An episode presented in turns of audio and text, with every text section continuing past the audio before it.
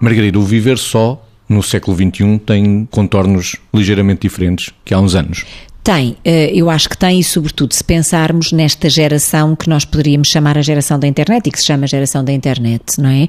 Que é um tipo de vivência de acordo com a qual a pessoa pode estar eh, no meio de quatro paredes, pode não ter grandes convívios fora dessas quatro paredes, mas passa dias uh, vinculada ou, se quiser, ligada a amigos virtuais, a pessoas que não conhece, a redes sociais do mais variado que possa existir, em que vai experimentando ilusoriamente emoções, que isto é que é curioso. Quando nós estamos nas, nas redes sociais ou quando nós estamos nestas relações virtuais que, que através destas redes se estabelecem, o que é importante nós pensarmos é que uma boa parte dos nossos sentidos são à partida amputados.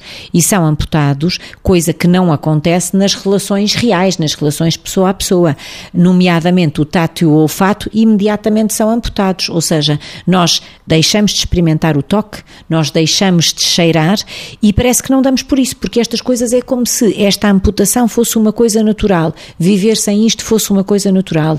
Os reforços e o reconhecimento e os momentos, se quisermos, de protagonismo que são oferecidos às pessoas são ali vividos como se estivessem, como se as pessoas fossem buscar uma enorme gratificação e com isso fossem arranjando reforço e motivação para o seu dia a dia.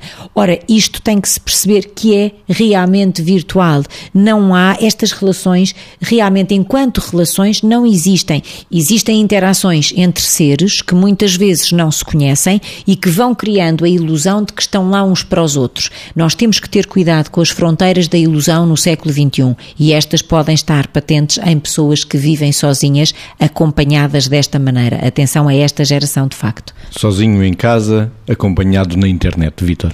Reforçando o que a Margarida disse, é como se as relações tivessem aqui um cunho marcadamente ascético no que diz respeito às variáveis todas que são necessárias para ter uma relação, para construir uma relação. Não só ao nível dos sensorial, como já foi referido pela Margarida, mas também ao nível daquilo que é todos os outros componentes da comunicação não verbal, porque a comunicação não, não verbal até para estimular todas as nossas competências e todos os nossos recursos no processo de maturidade, nós precisamos dos estímulos por todos os canais. E para além dos estímulos virem por todos os canais sensoriais, precisamos de elaborar, precisamos de refletir, precisamos de nos interpelar.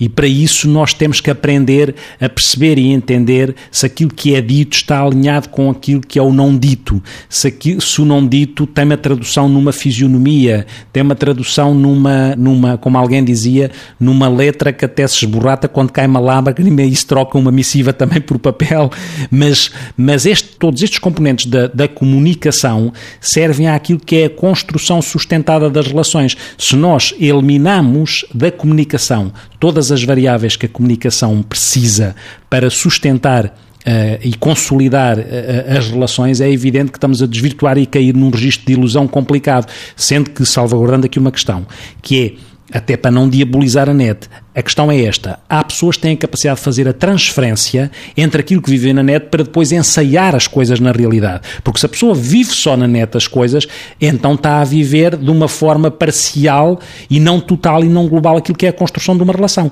Mas há pessoas que têm a capacidade de fazer a transferência. Podem partir da net para o real e do real para a net. Ou seja, a coisa é um todo, é sistémica. Quando a coisa é parcial, aí o risco é grande e caímos naquilo que é o poder da ilusão a alimentar a nossa maturidade e as relações, e isso é mau.